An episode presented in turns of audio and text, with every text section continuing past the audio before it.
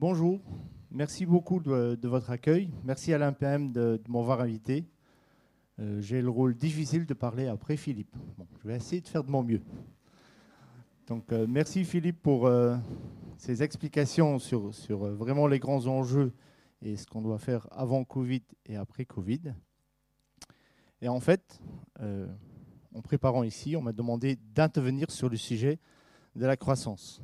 Et je me dis, je vais essayer de voir si ça fonctionne. Là, tantôt, ça marchait. Voilà. Comment on peut dématérialiser notre croissance? Et en fait, je vais commencer par vous parler de moi-même. Parce que moi, j'étais dans un mode de croissance. Et j'avais un seul indicateur. C'était le poids de ma balance. Je crois que vous imaginez dans quelle croissance j'étais. Puis est venu le Covid et j'en ai profité pour me recentrer un peu sur moi-même. Donc en fait, moi personnellement, j'ai extrêmement bien vécu le Covid. Parce qu'en fait, je suis arrivé à faire de la décroissance ou à dématérialiser ma croissance. Parce que du niveau personnel, j'ai augmenté ma qualité de vie, j'ai augmenté le temps que je passe avec mes enfants, j'ai augmenté ma santé. Parce que par exemple, mon taux d'oxygène dans le, mon sang a augmenté, mais en même temps, ma balance de la décroissance. Donc en fait, je crois que c'est ça un peu ce qu'on va essayer de discuter aujourd'hui. C'est un peu ça en fait. Donc est-ce que, quel type de croissance on parle? Je pense que ce sera le sujet de cet après-midi. Mais aussi longtemps que je reste dans une logique de croissance économique, il faut bien se rendre compte qu'aujourd'hui, on mesure surtout les euros, donc les kilogrammes de la balance tout doucement, on se rend compte qu'il y a d'autres indicateurs à côté et que peut-être ce n'est pas aussi simple que ça. Et d'ailleurs, le mot de la croissance pour le corps humain, je crois que c'est le bon comparatif. Quand on est jeune, on voit de développement, on a besoin de croissance pour devenir un adulte. Donc il faut prendre du poids et la mesure du poids est une mesure de la qualité de vie dans laquelle on est. Puis on vient à l'âge adulte, là si on prend du poids sur la balance, à un moment, ça devient négatif pour plein d'autres indicateurs. Et je pense fondamentalement qu'en tant que pays dans les, qu'on est bien développé, on est exactement dans la même analogie. On est exactement dans le même problème. C'est que finalement, il y a de la croissance qu'on réduit à un seul indicateur. Et à côté, tout passe dans le mauvais sens parce qu'on fait un excès. Et c'est ça, on va donc en discuter aujourd'hui. Comment ça se passe d'une manière générale et voir ce qu'est-ce qu'on peut faire pour changer.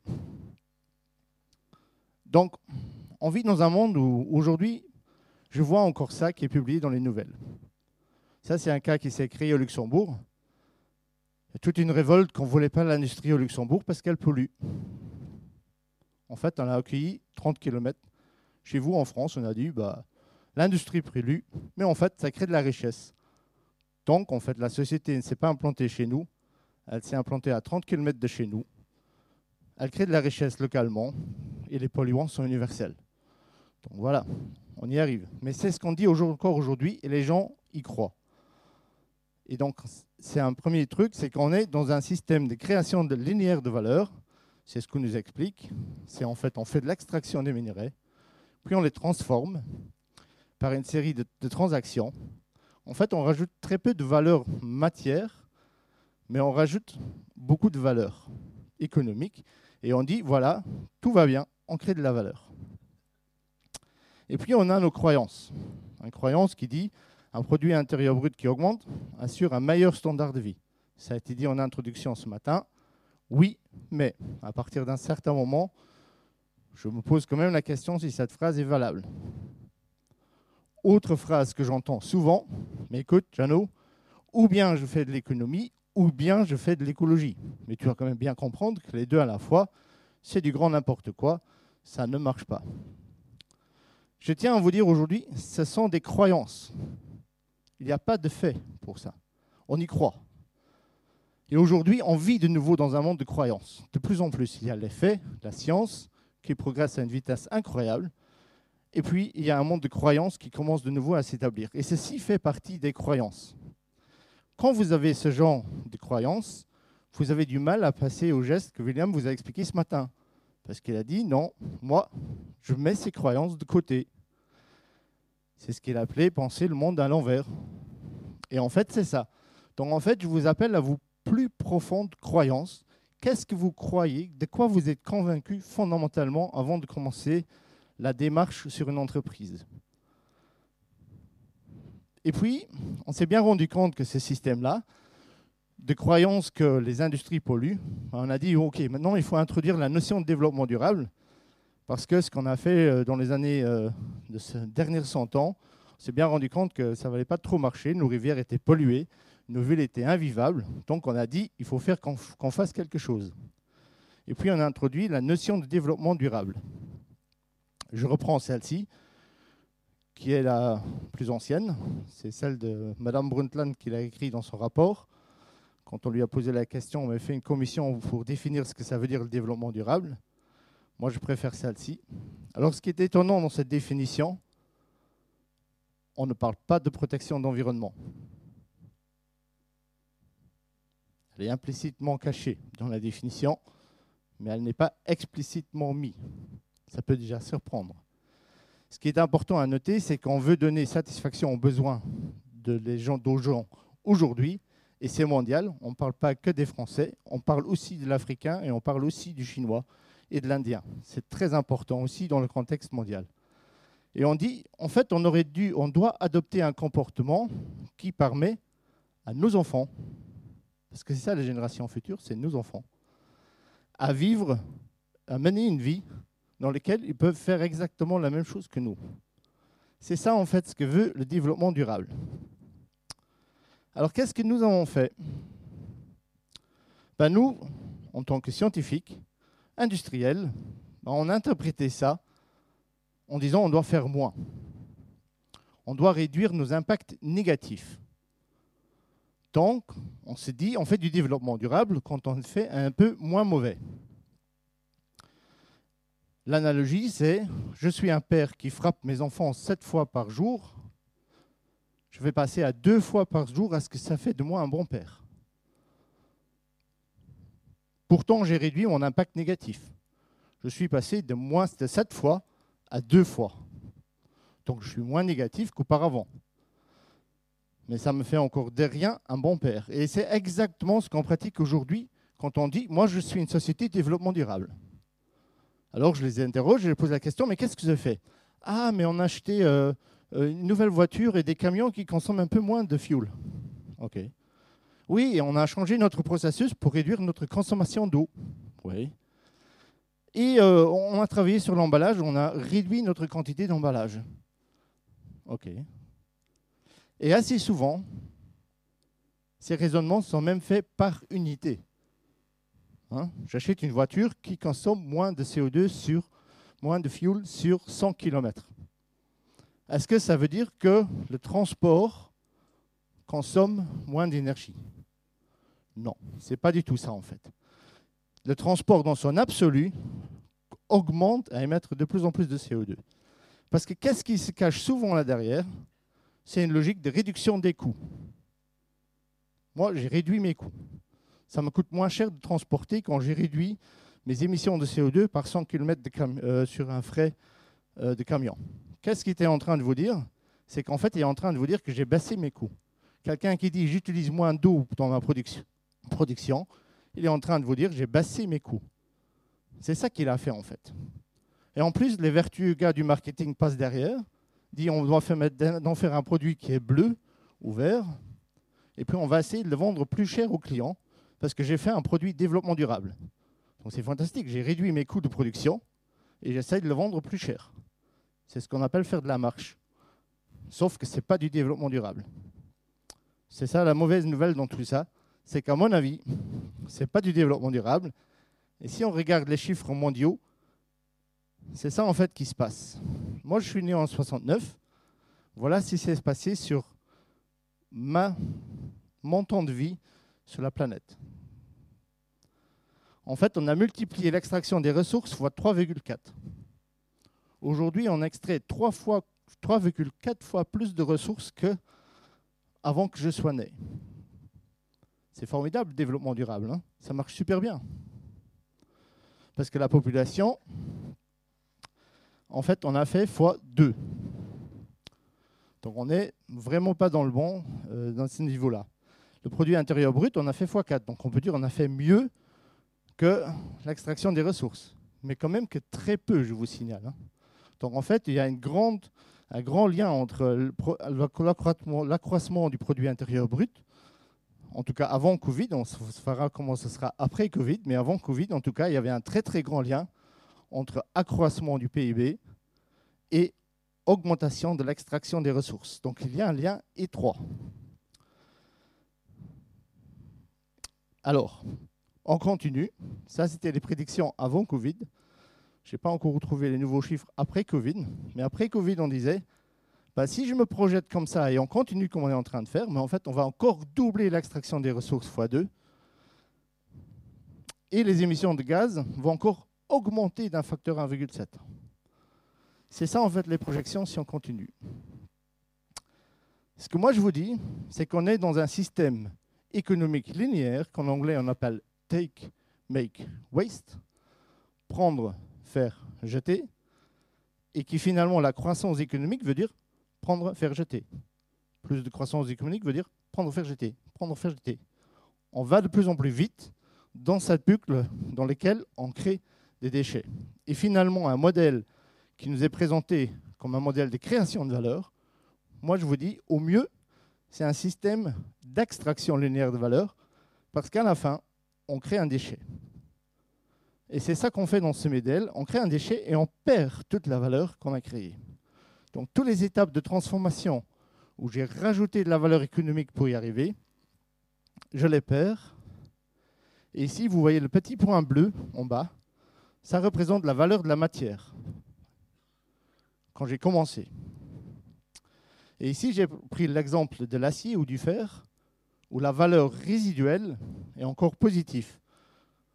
Donc, quand je détruis et je récupère ma structure métallique, j'ai encore une valeur résiduelle. Pour vous donner une idée des ordres de grandeur, le prix d'une tonne d'acier au début,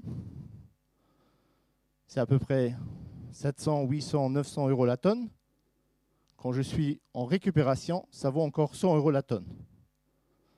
Donc que quelqu'un m'explique comment on a fait pour créer de la valeur. On a détruit de la valeur. C'est ça en fait qu'on a fait aujourd'hui. Dans notre système, si je prends des intervalles de temps plus importants que juste l'étape de la production et de la commercialisation. Je dois être discipliné en visant là-bas. Voilà. Et ça, c'est les résultats que je pense qu'on doit montrer un graphique comme ça, avant Covid, tout le monde avait des problèmes de dire ça veut dire quoi Une croissance exponentielle. Avec Covid, tout le monde a compris. Mais une croissance qui dit croissance 2%, 3%, 3% tous les ans, je vous signale sur un long terme, c'est de la croissance exponentielle. Et 2% ne se peut pas sembler beaucoup, mais amusez-vous avec un chiffre de 100 et faites ça sur 100 ans et voyez ce que s'en sort à la fin. C'est incroyable la croissance qu'on va avoir. Et donc, on est dans un phénomène de croissance exponentielle. Donc, le PIB qui augmente et tout ça, enfin, plein d'indicateurs qui augmentent, comme le nombre de McDo qui augmente exponentiellement, c'est des exemples que vous voyez ici. Mais de l'autre côté, on a des impacts écologiques qui, eux, sont aussi en croissance exponentielle, comme la disparition des poissons dans dans, les mers, comme la disparition de la forêt vierge sur la planète, enfin plein d'indicateurs comme ça, où il y a exactement les mêmes croissances exponentielles qui sont en train de se mettre en place. Donc ceci montre que finalement, le système dans lequel on vit arrive au bout. On arrive au bout simplement. On arrive ce qu'on appelle aujourd'hui, à cause de cette mondialisation, aux limites planétaires. Et ça, c'est un des grands problèmes du développement durable, parce que chacun d'entre nous pense qu'il ne touche pas les limites planétaires et que ce n'est pas sans problème. C'est le problème des Chinois. Ils sont beaucoup plus que nous. J'entends ça souvent dans les discussions. Mais tu dois comprendre, Jeannot, tu sais, moi, tu sais, moi mon SUV, lui, euh, tu as, vu les Chinois là? Il faut qu'on fasse quelque chose. Ce que le Covid nous a montré, c'est que tous nos gestes individuels ont un impact. Et je ne sais pas comment aujourd'hui quelqu'un peut encore dire mon, mon action n'a pas d'impact. Parce que collectivement, on a pris des décisions peut-être imposées, mais on a eu un impact majeur sur ce qui se passe en termes d'impact environnemental. Donc aujourd'hui, on est tous acteurs de ce qui se passe et de cette accélération. Ne vous inquiétez pas, hein, je vais arrêter les messages négatifs euh, dans une minute. Soyez rassurés. Je ne suis pas venu pour ça, en fait. Donc, en fait, un modèle qui est proposé aujourd'hui, c'est que de dire est-ce qu'on ne peut pas vivre, créer un monde dans lequel on essaye de vivre dans ce qu'on appelle les limites planétaires? C'est un modèle qui été proposé par Kate Rothworth, qui en fait, elle, dit que, comme d'autres scientifiques, il y a des indicateurs macroscopiques, lesquels qu'on devait mesurer et auxquels on disait qu'il y a un certain seuil dans lequel on peut opérer et créer une société qui est durable dans le temps.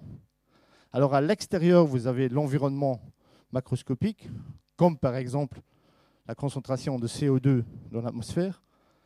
Enfin, je ne vais pas tous les évoquer, ce n'est pas le but de la réunion d'aujourd'hui. Et on vous voyez juste sur les graphiques, il y en a quatre qui sont déjà dans le rouge. Ça veut dire que chaque année, on n'est pas dans le bon. Et puis, il y en a encore deux, trois qui sont blancs. Alors, blanc, malheureusement, ne veut pas dire qu'on est dans le bon, c'est simplement qu'on n'a pas de mesure macroscopique pour savoir où on en est. C'est un peu ce que Philippe a évoqué. Euh, j'ai besoin de données pour savoir euh, pour comment faire mon ajustement. Ben ici, on n'a même pas de données. Donc jusqu'à présent, on ne s'est même pas intéressé à ce phénomène en disant on n'a même pas mis en place un système de mesures collectives pour pouvoir dire comment se comporte la planète au niveau de ce sujet. Et puis, ce qui est intéressant dans ce modèle aussi, il y a une sphère intérieure. Et la sphère intérieure, c'est tout le côté social. Est-ce qu'on arrive à nourrir tout le monde? Est-ce que tout le monde a accès à euh, l'eau potable? Est-ce qu'il y a égalité des sexes? Il y a plein de choses comme ça, accès au travail.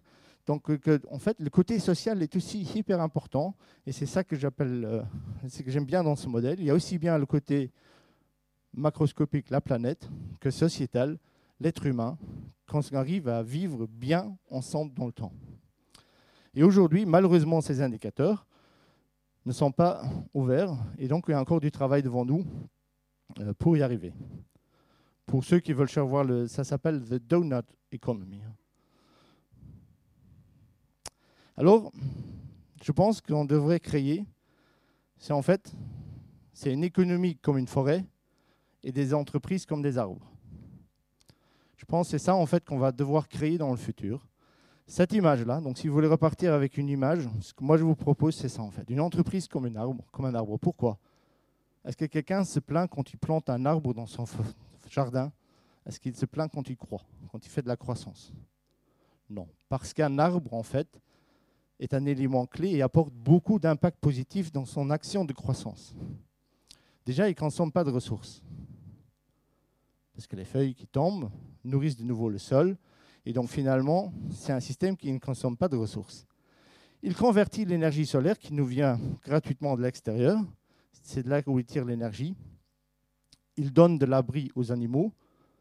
Il est même capable de produire des fruits en fonction de la variété. Et donc finalement, il donne de l'ombre en été. Si les feuilles tombent, ben, il laisse passer le soleil en hiver. Donc en fait, c'est un système qui est autour de l'évolution super bien répandu pour créer beaucoup d'impacts positifs.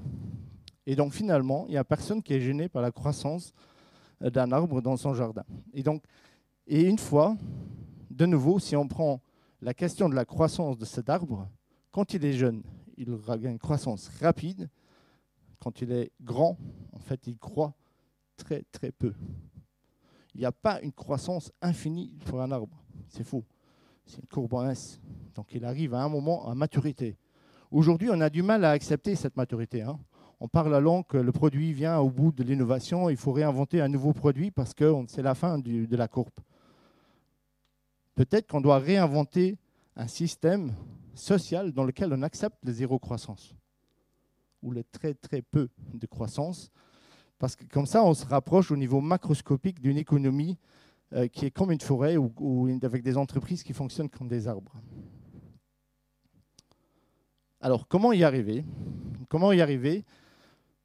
C'est en fait un programme de qualité que j'essaye de vous proposer, dans lequel, en tant qu'attitude, on arrête de dire la seule chose que moi je peux faire, c'est de réduire mes impacts négatifs, mais de commencer à passer dans un monde dans lesquels on croit qu'on peut avoir des impacts positifs dans ses gestes.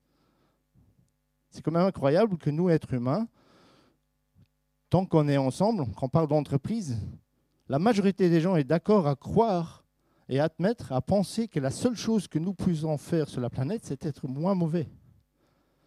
C'est quand même pas une belle vision de l'espèce humaine, quand même. Hein. que c'est ça le seul but sur notre planète, c'est d'être moins mauvais. Et donc, est-ce qu'on peut intégrer cette approche, cette conviction qu'on veut créer de l'impact positif? Ça, c'est pour moi très très important en termes de conception du monde et d'arrêter ces mauvaises croyances. Et je peux vous garantir, je rencontre ça beaucoup, beaucoup, où les gens disent oui, oui, oui, et après on dit ok, maintenant passons à l'acte, essayons de mettre ça sur un bout de papier, ce que ça veut dire. Là, c'est bon, je vais commencer par réduire ma consommation de CO2. Bon, je reviens sur mon slide précédent. Est-ce que tu as bien compris qu'on veut passer dans la partie verte? Alors concrètement, comment ça se traduit? En fait, nous, on travaille beaucoup dans la construction. Et dans la construction, mais qu'est-ce que ça veut dire? Et ça se met dans le brief pour les concepteurs. C'est ça qui est important. Si moi je mets dans un brief, comme d'ailleurs on le fait aujourd'hui, je veux construire un bâtiment développement durable, donc je veux construire un bâtiment zéro énergie. Bah, euh, je veux réduire ma consommation d'eau potable par utilisateur. Je veux réduire le nombre de mètres carrés par euh, personne. Je veux euh, réduire mon empreinte au sol du bâtiment. Je veux réduire la mobilité directe vers mon bâtiment. Ça, vous mettez dans le brief. Vous êtes où? Vous êtes complètement dans le rouge. Est-ce que vous pensez que ça donne envie au concepteur de repenser un système d'alimentation d'eau dans lequel vous avez encore économisé 5 litres sur une semaine? Ce que vous avez déjà fait depuis 30 ans de toute façon. Ah oui, un nouveau projet de développement durable avec le même objectif. C'est super. On réduit les quantités d'eau dans les chasses d'eau jusqu'au moment où tout le monde déclare victoire et les gens vont appuyer deux fois sur la chasse. C'est bien. Objectif atteint. On est passé de 6 litres à 5 litres mais l'utilisateur n'a pas compris, il appuie deux fois, on repasse à 10 litres. Mais ce n'est pas grave. Sur l'indication, on est passé de 6 à 5. Et donc, si on fait ça dans un bâtiment, ben nous aujourd'hui on met, est-ce que je peux créer un bâtiment dans lequel la qualité de l'air intérieur est meilleure qu'à l'extérieur? Est-ce que je peux créer un bâtiment qui est positif en énergie? Est-ce que je peux créer un bâtiment qui devient une banque de matériaux? Est-ce que je peux créer un bâtiment dans lequel l'eau qui tombe dessus, euh, pardon, l'eau qui sort du bâtiment est plus propre que l'eau qui tombe sur le bâtiment? Là, vous changez complètement le brief. Et la première réponse, c'est c'est impossible. Jeannot, tu rêves.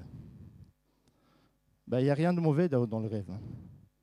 Je vous le signale. Il n'y a rien de mauvais dans ce genre de rêve et de fixer ce genre d'objectif. Parce qu'aujourd'hui, si on est capable de construire des bâtiments positifs en énergie, c'est parce qu'il y a des farfelus il y a 20 ans, il y a 20 ans, voire 30 ans, qui ont dit je veux le faire. Et ça a mis 30 ans aujourd'hui de dire je construis un bâtiment en énergie positive. Il faut juste avoir de la volonté. Il n'y a plus de problème technique. Il faut arrêter de dire c'est un problème technique. Ce n'est pas un problème technique, c'est une question de volonté et d'aller jusqu'au bout des choses. C'est juste ça. Et donc, c'est possible parce qu'il y a 20 ans qui ont dit je veux aller dans ce sens-là.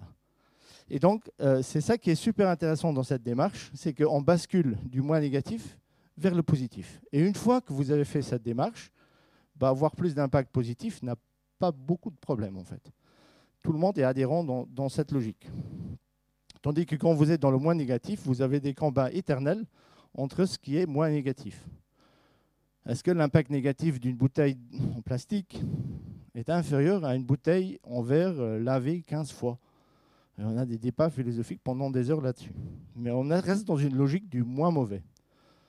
Et donc ça, c'est très très important. Et encore une fois, ça peut sembler banal, mais si vous reprenez un graphique de ma présentation, il n'est pas compliqué, il est là. Donc pour moi, quelque chose de très très important dans la conception euh, du monde et qu'est-ce qu'on met dans le brief, dans le design brief euh, quand on y est. Alors ça, c'est en termes philosophie. Concrètement, comment ça fonctionne? Alors comment ça se fonctionne? Ça se base sur trois principes de base. Le premier principe, c'est il faut passer à 100% d'énergie renouvelable. Ça, c'est impératif, parce qu'on a besoin d'énergie pour fonctionner. Et on vit dans un monde d'abondance d'énergie. Contrairement à ce qu'on nous dit, on vit dans un monde d'abondance d'énergie parce que la seule ressource euh, échange qu'on a avec l'extérieur, c'est le soleil, c'est le rayonnement solaire qui nous tombe dessus. Et c'est une source d'énergie incroyable et c'est gratuit. Jusqu'au moment où l'État invente peut-être une taxe dessus, mais jusqu'à présent, le soleil en tout cas ne demande rien. Et donc c'est super important de comprendre qu'en fait on n'a pas un problème d'énergie, on a un problème d'énergie fossile. Et c'est super important de passer à 100% d'énergie renouvelable. C'est la première chose qu'on doit faire. Après, en termes de conception de produits, il faut bien se rendre compte que le déchet, c'est une invention humaine. C'est la mauvaise et la bonne nouvelle. Le déchet, c'est une invention humaine. Dans l'environnement, le déchet n'existe pas. Il y avait un moment sur la planète un problème, c'est en fait quand la nature a créé le bois, les premiers arbres, le bois était un déchet. Parce qu'il n'y avait pas de bactéries, il n'y avait pas de microbes, il n'y avait rien qui était capable d'attaquer l'arbre et de le digérer. Donc en fait, le, bois en tant que tel était un vrai déchet, qui commençait d'ailleurs aussi à poser un problème à la nature parce qu'il y en avait plein. Et on ne savait pas quoi en faire. Jusqu'à un moment, il y a des bactéries qui sont mises en place et on dit mais on arrive quand même à le digérer et à réintégrer les ressources dans le sol pour que de nouveaux arbres puissent euh, pousser en fait. Donc ça, c'est très important à comprendre que les déchets est une invention humaine et donc c'est à nous d'éliminer la notion de déchet. Et ça, ça veut dire au moment où je conçois un produit, vous vous dites, mais comment je peux m'y prendre en fait? Ben, C'est très simple. Posez la question, qu'est-ce qui se passe à la fin? Et si on vous dit, oui, mais il y a une filière recyclage, ben, ce n'est pas la bonne réponse. Parce que les filières de recyclage aujourd'hui, c'est des filières de downcycling, comme on dit en anglais. C'est-à-dire on perd la qualité, on fait un mélange royal de produits et on, récupère malheureusement de la mauvaise qualité. La seule filière qui fonctionne à peu près bien, c'est les métaux. Mais tous les autres, on vous vend beaucoup d'espoir, mais pas beaucoup de réalité. Et donc finalement, il s'agit donc dans cette logique deux principes, c'est qu'on crée deux cycles. Deux cycles continus, le cycle biologique et le cycle technologique. Euh, le cycle technologique. Et dans le cycle biologique, en fait, ce qui est important, ce n'est pas le mot l'origine d'où vient le produit, mais c'est de savoir qu'est-ce que j'en fais. Donc c'est le mot consommer qui est important. Quand je suis dans l'autre circuit, c'est ce qu'on appelle les circuits technologiques. Là, en fait, on doit tout mettre, ce qu'en principe, on, on utilise. Pardon et pas ce qu'on consomme. Donc tout ce qui est utilisé est en fait dans un circuit technologique. Tout ce qui est consommé doit être dans un circuit biologique. C'est clair comme tout, hein pas compliqué. Mais pourquoi il est là pour nous expliquer des évidences? Alors je vous montre avec un exemple, s'il veut bien. Je ne sais pas ce que j'ai fait. Voilà, le pneu. C'est l'objet le plus circulaire que j'ai trouvé. Un pneu. Alors, question très simple. Je dois le mettre dans quel circuit? Dans le circuit biologique ou dans le circuit technologique? Et là, juste comme on fait, ça fait déjà deux heures que vous êtes là, j'aimerais bien que vous fassiez un petit exercice de la main. Donc, qui pense que c'est biologique, que ça devrait être dans le futur, dans le circuit biologique, qui lève la main, qui, pense que ça devrait être biologique? Ok. Juste pour vérifier que tout le monde est réveillé. Ça veut dire que donc tous les autres pensent que ça doit être du circuit technologique qui lève la main. OK. Alors, troisième question, parce qu'on a toujours trois des options. Qui pense que ça devrait faire partir des deux circuits? Alors, je vais expliquer pourquoi. Bande de roulement. Pourquoi on change de pneu? On change de pneu parce qu'on a utilisé, consommé la bande de roulement. Si j'ai consommé la bande de roulement, ça veut dire que la bande de roulement extérieure du pneu devrait faire partie du circuit biologique. Autrement dit, l'usure du pneu devient un engrais pour la nature. C'est ça qu'on devra mettre dans le brief des concepteurs chimistes quand ils conçoivent un nouveau pneu.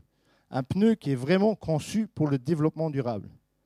Aujourd'hui, les microplastiques, la première source du problème, il est là. Il est là, c'est le pneu. Et les micropolluants, on commence tout justement à en parler, mais c'est très bien, parce qu'il n'y a aucune station d'épuration qui est capable de le récupérer. Et si vous voulez avoir un geste positif, je vous invite à vous promener des longs boulevards où il y a beaucoup de trafic, surtout avec vos petits-enfants ou vos enfants, parce qu'ils sont plus près des pneus, et les apprendre à respirer profondément. Parce que comme ça, vous participez à nettoyer l'air. Sauf que ce n'est pas très rigolo in fine, parce que... mais c'est ça qu'on fait en fait. On les respire. C'est ça le prix. Parce que ça rentre dans nos poumons. Mais ce n'est pas grave. On va faire une, lancer une nouvelle campagne de publicité. Jean, tu n'as rien compris. J'ai recréé un nouveau pneu qui réduit encore plus l'usure. Et ça suffit largement pour avoir un pneu développement durable. Au lieu qu'il fasse 15 000 km, il va faire 20 000 km. Et pour y arriver, ben, j'ai encore mis plus de saloperies chimiques dedans. Mais bravo. On n'a toujours rien compris et l'État subventionne même ce genre de recherche dans le futur. C'est du très concret. Et on continue à le faire. Alors moi, pour moi, ça est devenu incompréhensible. Je ne comprends pas comment les trucs de base, on n'arrive pas à les admettre et à les intégrer. C'est quand même pas compliqué, ce que je vous viens de dire. Ce n'est que du bon sens. Mais apparemment, on l'a perdu. On a perdu le bon sens. Alors pourquoi j'ai dit les deux cycles? Parce qu'il y a aussi une carcasse intérieure. Et là, par contre, je suis complètement à l'inverse. La carcasse intérieure, je peux la réutiliser plein de fois. Parce qu'il n'y a aucun problème technologique de remettre une nouvelle bombe de roulement sur un pneu. Ça se fait après-guerre, on l'a fait. Parce qu'on n'avait pas de ressources. Tiens, tiens. On l'a fait. Mais aujourd'hui, on l'a perdu. Et j'ai parlé à des gens qui le font. Et vous savez quel est leur plus grand problème?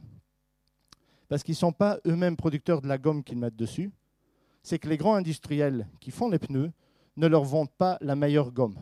Donc la performance des pneus réellement renouvelée avec une bande de nouvelles romans, ils ont des performances techniques inférieures à des pneus où on jette tout. Bravo. Logique industrielle de croissance au parfait, parce que c'est beaucoup plus intéressant pour faire accroître le PIB de jeter tout un pneu que de remettre une bande de roulement dessus. Hmm. C'est ça qu'on fait aujourd'hui. Donc le pneu, illustration parfaite du challenge qui est devant nous. Parce que les deux diagrammes que je vous ai vu montrer, je vous garantis, c'est le plus dur de ce que je rencontre tous les jours quand on fait de la conception. De bien se mettre d'accord, j'ai quel scénario d'usage? Qu'est-ce que se passe réellement avec mon produit? Autre exemple qui est cité beaucoup aujourd'hui pour faire du développement durable, que je vois dans pas mal de projets. Le bois, l'amélie ou de l'agglomérat. Ça, c'est quoi? C'est un mélange qui pense que ça sort du circuit biologique? Qui pense que ça sort exclusivement du circuit biologique? Personne. Qu'est-ce qu'on fait avec ces produits à la fin d'usage? On les brûle. Waouh non, on les brûle plus. Ça, c'est politiquement plus correct parce que là, les gens ont mauvaise conscience. Aujourd'hui, on fait de la valorisation thermique. Messieurs, dames, au moins, on récupère la valeur énergétique. Misère. En fait, là, on a fait un mélange royal dans le sens du développement, euh, développement durable, parce que j'ai pris une ressource renouvelable, le bois, et j'ai rajouté de la colle. Mais une fois que je fais ça, je ne peux plus le réintégrer dans la nature. C'est impossible je ne peux pas le garder infiniment dans le circuit technologique et donc, in fine, je vais le brûler. Et les cendres, en fait, les cendres sont toxiques. Donc, je n'ai même pas le droit de mettre les cendres dans le champ. Et attention, j'ai une mauvaise nouvelle pour vous. Les ressources aujourd'hui tellement vantées par tout le monde renouvelables, ils ne sont renouvelables que si on réintègre les ressources dans la nature. Or ça, on ne nous dit pas. Hein. On fait maintenant les plastiques traditionnels biosourcés on dit, je fais du développement durable. Il faudra juste que quelqu'un m'explique comment on va faire pour, avoir, pour que la nature puisse se régénérer.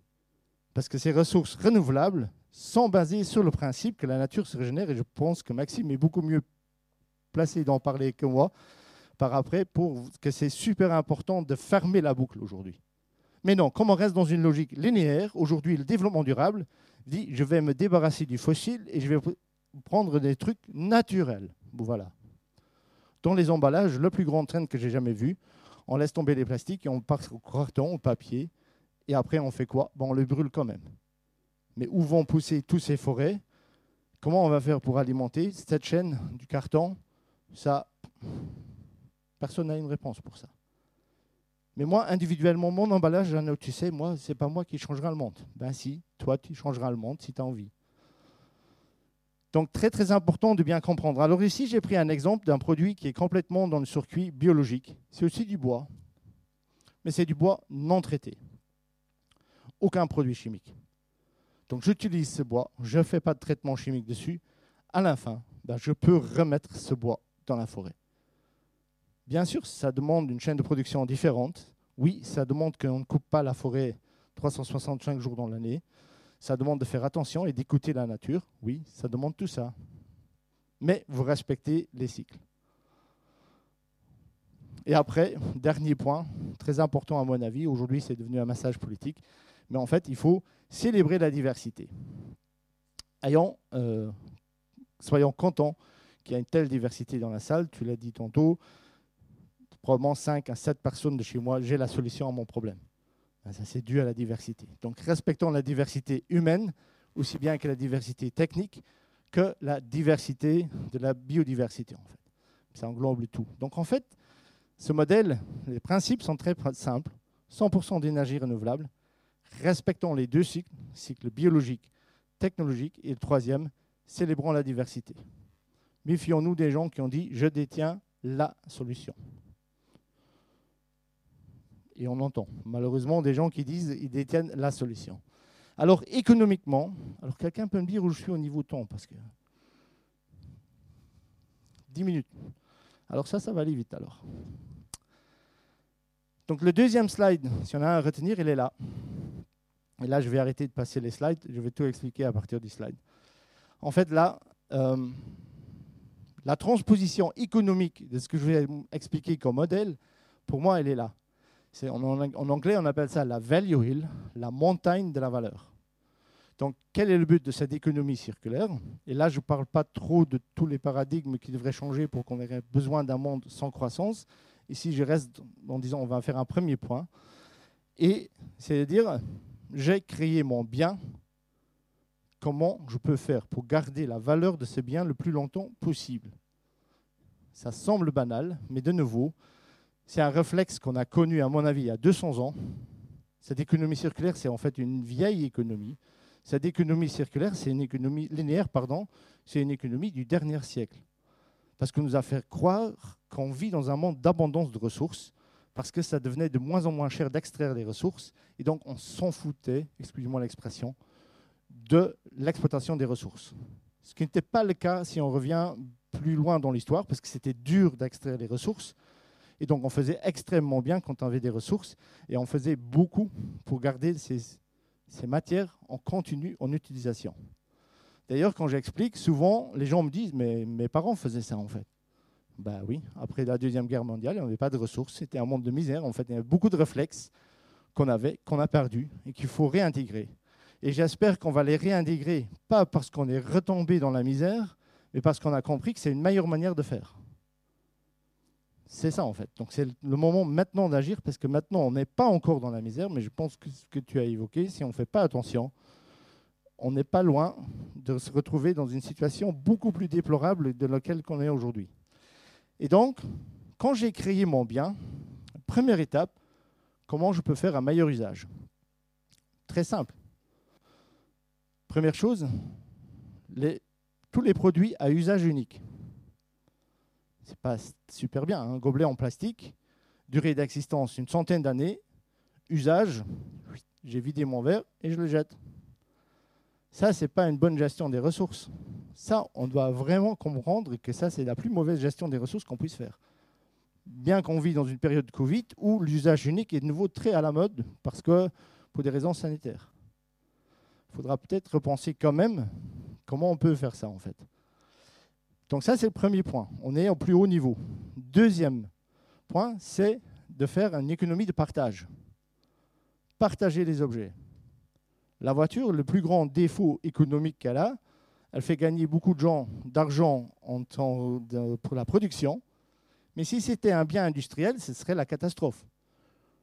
Parce qu'elle est 90% du temps à l'arrêt.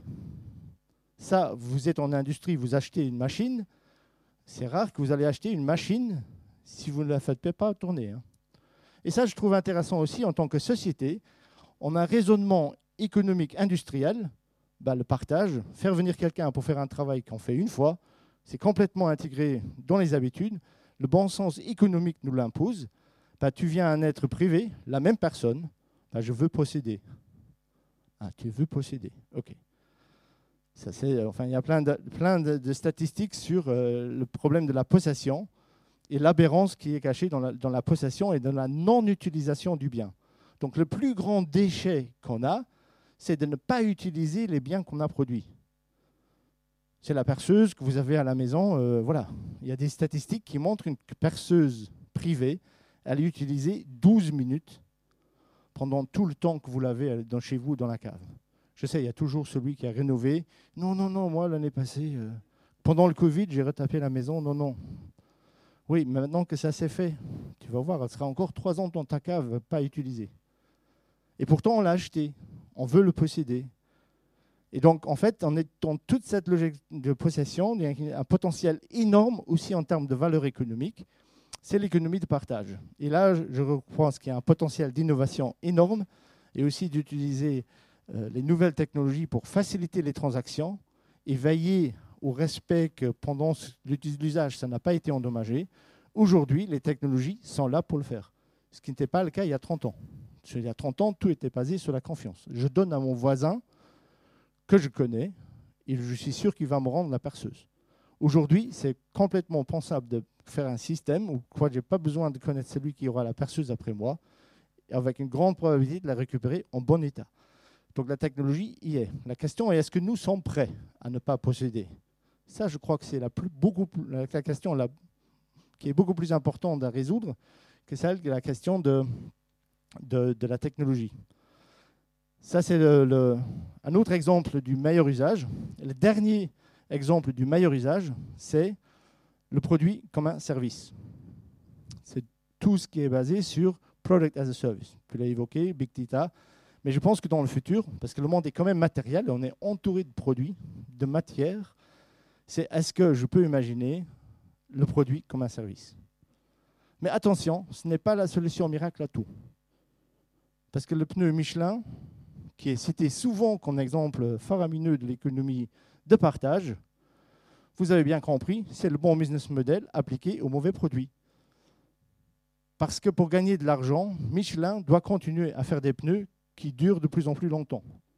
Donc ils ne sont pas du tout dans une logique de concevoir un pneu qui rentre dans le circuit biologique. Ils restent dans l'ancien paradigme. Je dois faire un pneu qui fait de plus en plus de kilomètres et comme ça, je suis aligné avec mes objectifs de mes clients. Donc attention, l'économie de la fonctionnalité ou product as a service n'est pas la solution à tout. C'est une solution adaptée pour le circuit technologique, mais pas adaptée pour les biens de consommation. Or, un pneu est un bien de consommation. Donc là,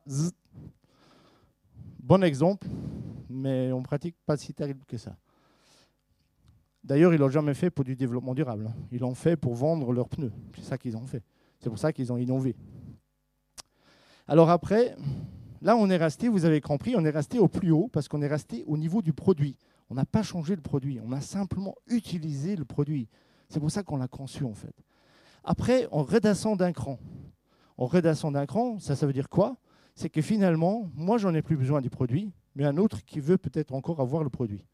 Là, il y a plein d'exemples qui sont en train de se mettre en place. C'est ce qu'on appelle redistribuer. Mais la valeur économique a déjà diminué. Après, j'ai diminué encore un cran en valeur économique parce que je dois réinvestir de plus en plus dans le produit pour le rendre opérationnel. C'est en fait tout le remanufacturing, le reconditionnement. Des techniques qui existent aussi sur plein d'exemples, mais qui, à mon avis, on peut encore généraliser beaucoup plus. Reconditionner veut dire le producteur reprend l'équipement, remplace toutes les pièces d'usure, fait des inspections de, de qualité et revend le produit comme du neuf, avec les mêmes performances comme du neuf. Et donc à ce moment-là, on est dans une logique de, de, reconditionner et de remise sur le marché. Et puis seulement, en dernier lieu, arrive la récupération de matière. Le recyclage, c'est économiquement ce qui est le moins intéressant. Surprise, surprise. Et on doit concevoir un système dans lequel on utilise toute la valeur qu'on a créée dans cette montagne de valeur pour financer le recyclage. Et encore une fois, ceci demande à la conception d'y définir. Il ne s'agit pas du tout de dire j'ai un problème, comment je vais le résoudre. Et avec ça, je vais essayer d'arriver au dernier slide que je voulais quand même vous donner. Oui, ça c'est juste encore un slide qui est important parce que souvent il n'est pas. Quand on parle de total cost of ownership, bien ça me coûte de procéder à un produit Question qu'on évoque très peu. Je travaille de nouveau beaucoup dans le bâtiment. Ben, on nous casse euh, la tête pendant des mois sur la premier poste qui est le budget d'investissement pour avoir un bâtiment. Ici, c'est l'exemple d'un bâtiment, tous les frais de possession liés à la possession d'un bâtiment sur un intervalle de 40 ans. Donc il y a les frais de construction, oui, il y a l'énergie, la transformation, euh, les frais de maintenance et euh, les frais financiers, ainsi que des frais de démolition. Et vous vous rendez bien compte que le budget initial n'est que 25% ou 30% en fonction des cas de tous les dépenses que vous allez faire. Après, moi, je veux dire, je veux travailler la question énergétique ou je veux travailler la maintenance. On me dit, mais on n'a pas l'argent. Moi, ma mère, elle disait, j'ai jamais compris quand j'étais jeune, je ne suis pas assez riche pour payer pas cher. J'ai jamais compris ce qu'elle voulait me dire. Maintenant, je comprends. Elle ne connaissait pas ce mot-là. Ça, je peux vous garantir, elle ne me parlait pas de total cost of ownership. Elle me disait juste, est-ce que tu as réfléchi à, combien ça va te coûter si tu achètes un truc de... Hmm, je ne vais pas le dire, le mot. Donc, je vais passer ça. Et donc, en dernier lieu, parce que je vois malheureusement, donc, si on veut avoir du succès, il faut deux conditions. Et ça, je vois souvent, c'est qu'il y a des gens qui font des super innovations technologiques, mais ils veulent le vendre comme dans le commerce linéaire. Ou à l'inverse, je vois des gens comme Michelin qui font de l'innovation business model, mais qui n'ont pas changé de technologie. Si on veut faire du vrai progrès, vous devez travailler les deux. Vous devez travailler l'innovation technologique, qu'est-ce qui est réellement dans mon produit, mais vous devez aussi travailler le business model qui est derrière pour gagner de l'argent avec. Pour gagner de l'argent avec. Alors, ce que moi je vois souvent, ça, c'est l'image. Quand vous tapez économie circulaire sur Internet, vous voyez souvent ces boucles. Ben, moi, je préfère l'autre diagramme parce que je pense qu'il représente plus la valeur économique. Ici, c'est un peu plus. C'est les flux de matière, oui. Mais attention, quand vous regardez les exemples d'économie circulaire, je vois beaucoup d'exemples qui sont ici. J'ai un déchet et je réintègre mon déchet dans un cycle d'usage. Mais je dois vous dire que ça, c'est de l'économie linéaire qui tourne rond et ce n'est pas de l'économie circulaire. Parce que vous commencez toujours à partir d'un déchet. Le futur, dans le futur, il ne s'agit pas de gérer nos déchets, tout comme on ne gère pas notre stress. Nous, on doit éliminer la notion de déchet. Donc moi, mon rêve, il est très simple c'est que moi, si jamais j'ai le, plaisir d'avoir des petits-enfants, qu'ils reviennent une fois d'un cours de sciences mélangé avec l'histoire moderne comme on le fait aujourd'hui, et ils vont me dire Pépère, Pépère, tiens, on a parlé des, années 2000. Mais, mais euh, tu, sais, euh, euh, la prof, elle, nous a dit Ah, j'ai oublié le mot. Ah, mais tu sais, vous avez jeté des trucs. Ça s'appelait déchets. Est-ce que tu peux exprimer comment vous avez fait à l'époque en fait? Qu'est-ce que vous avez eu dans la tête qu'apparemment vous avez pris des trucs et vous les avez jetés? Explique-moi un peu, raconte-moi comment était la vie à ce moment-là. Parce que moi, enfin, je n'arrive pas à comprendre qu'on aurait pu concevoir un monde comme ça. Voilà, et avec ça, faisons tous pour que ce rêve devienne réalité. Je vous remercie beaucoup pour votre attention.